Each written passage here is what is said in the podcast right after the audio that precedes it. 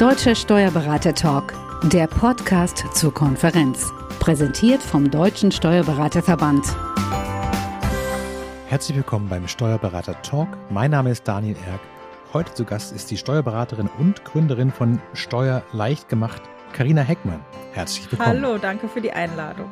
Du betreibst mit Steuerleicht gemacht ein kleines Medienimperium, das genau das verspricht, was der Name sagt, nämlich Menschen, die Angst vor der Steuererklärung und dem Finanzamt und vielleicht sogar vor den Steuerberaterinnen und Steuerberatern haben, diese Angst zu nehmen und sehr niedrigschwellig einzusteigen in diese große, weite und manchmal auch komplizierte Welt der Steuern.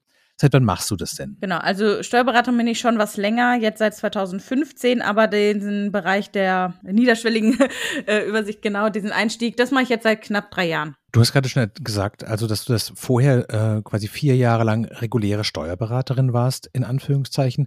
Wann war denn der Moment, an dem du dachtest, wir müssen vielleicht Leute anders ansprechen, auch als Branche. Wir müssen ein bisschen fröhlich in der Farbgebung werden, weil wenn man deine Auftritte anguckt, dann merkt man ja, das ist sehr pastell, sehr grün, sehr freundlich, alles auch ein bisschen mit so einem Augenzwinkern und genauso gemacht, dass es auf Instagram und äh, für, ich sag mal, jüngere Menschen auch sehr ansprechend aufgezogen ist und eben nicht so das schwarze Jackett, äh, das durchgedrückte Kreuz, die sehr weiße und sehr distanzierte Homepage, gab es da so einen initialen Moment, in dem du dachtest, nee, so funktioniert das 2020, 2019 einfach nicht mehr so gut? Hm.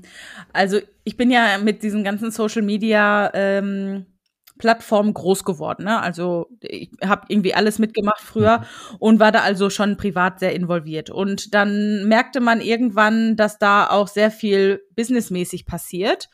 Und ich war schon immer jemand, der auch schon in der Anstellung damals als Steuerberaterin ähm, gesagt hat, ach, irgendwie so kann es das auch irgendwie nicht sein. Ne? Also irgendwie nur so dieses Abarbeiten und so weiter.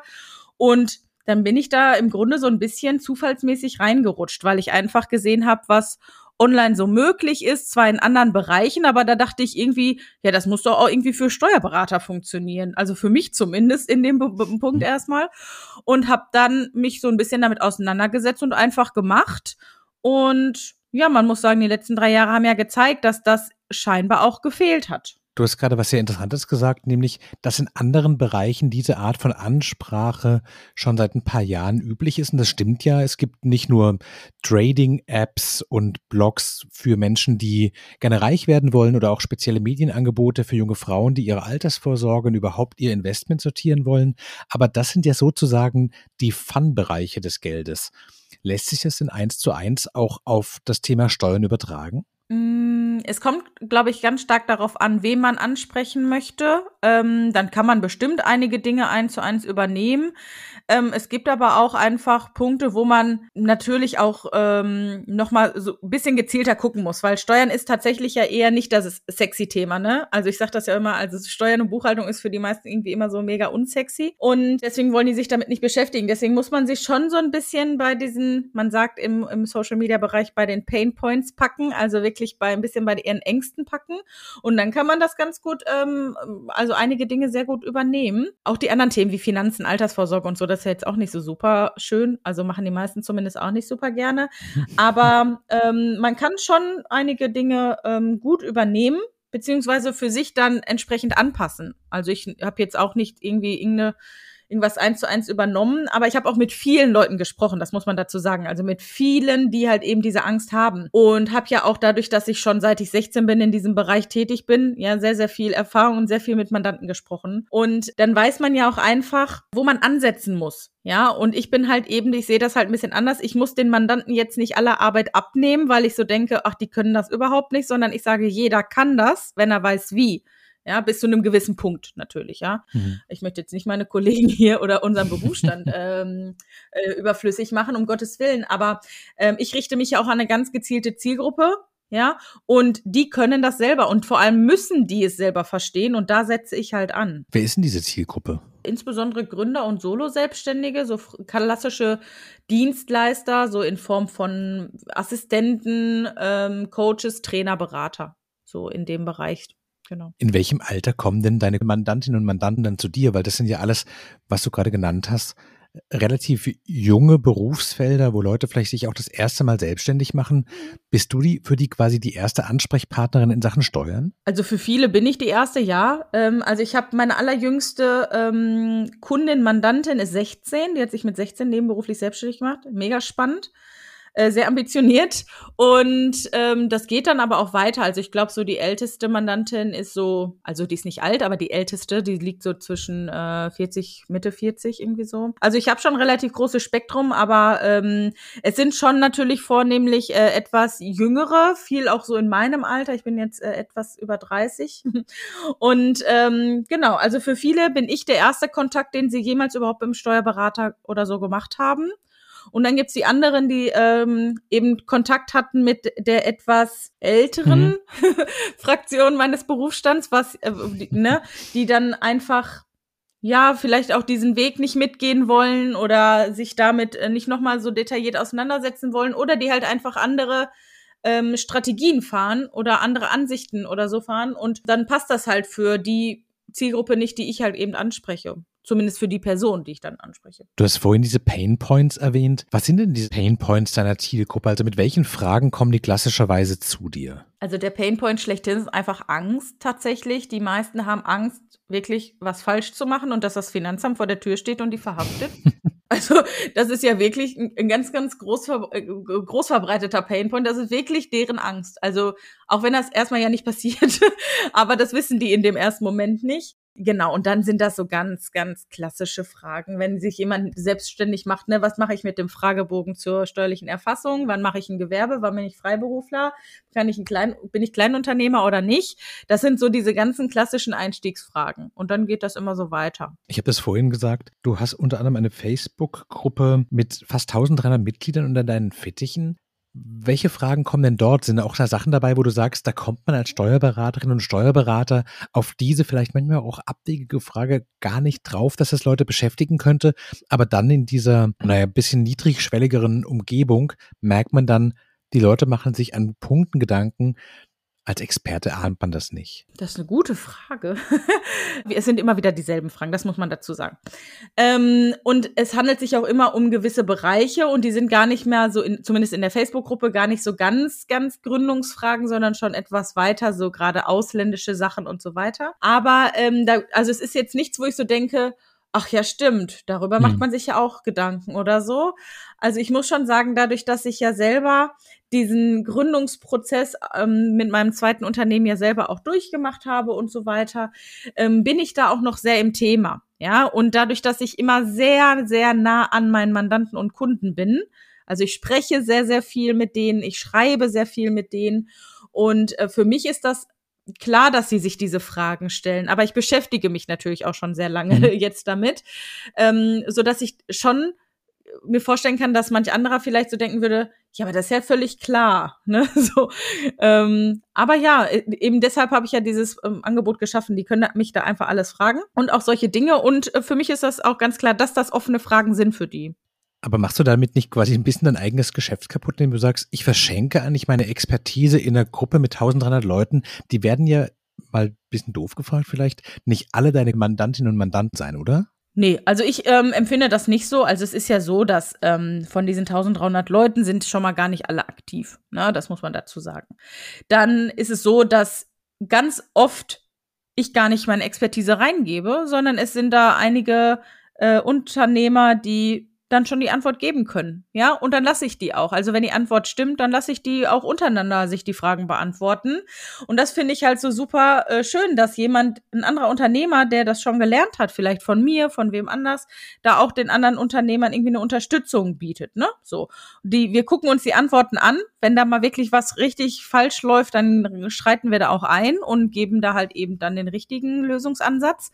Es passiert aber keine tatsächlich hm. steuerliche Beratung. Ja, also man gibt dann eine, einen Fakt rein und ähm, Genau, und verweist dann im Zweifel darauf, dass so ein Sachverhalt wie zum Beispiel lohnt sich die Kleinunternehmerregelung für mich, ne, dass wir das jetzt nicht erörtern in der Gruppe, das darf ich auch nicht, äh, sondern ähm, sagen, komm, das hängt von mehreren Faktoren ab und dann müssen die da schon selber was rausmachen. Also diese Facebook-Gruppe ist jetzt nicht da, dass ich da komplett meine hm. Expertise hm. reingebe. Das auf gar keinen Fall. Das ist ja berufsrechtlich auch ein bisschen schwierig. Aber dein Hauptfokus ist weiterhin die Steuerberatung, weil es gibt ja gerade, weil wir vorhin über diese Angebote sprachen, also speziell diese Coachings auch für Frauen, bei denen es dann auch mehrtägige Workshops gibt und sowas.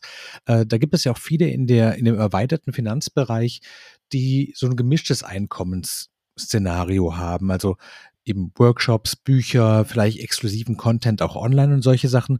Du bist aber weiterhin Steuerberaterin und nutzt diese Dinge, um gewisse Grundlagen zu vermitteln und auch natürlich, um auf dich hinzuweisen, richtig? Nee, tatsächlich würde ich das gar nicht so sagen. Also ich, klar, mein ähm, Hauptbereich ist im Moment die Steuerberatung, hm. ganz klar. Also wir haben auch noch Sachen, Deklarationsarbeiten, ne? wir machen auch noch Buchhaltung und Löhne für die Mandanten.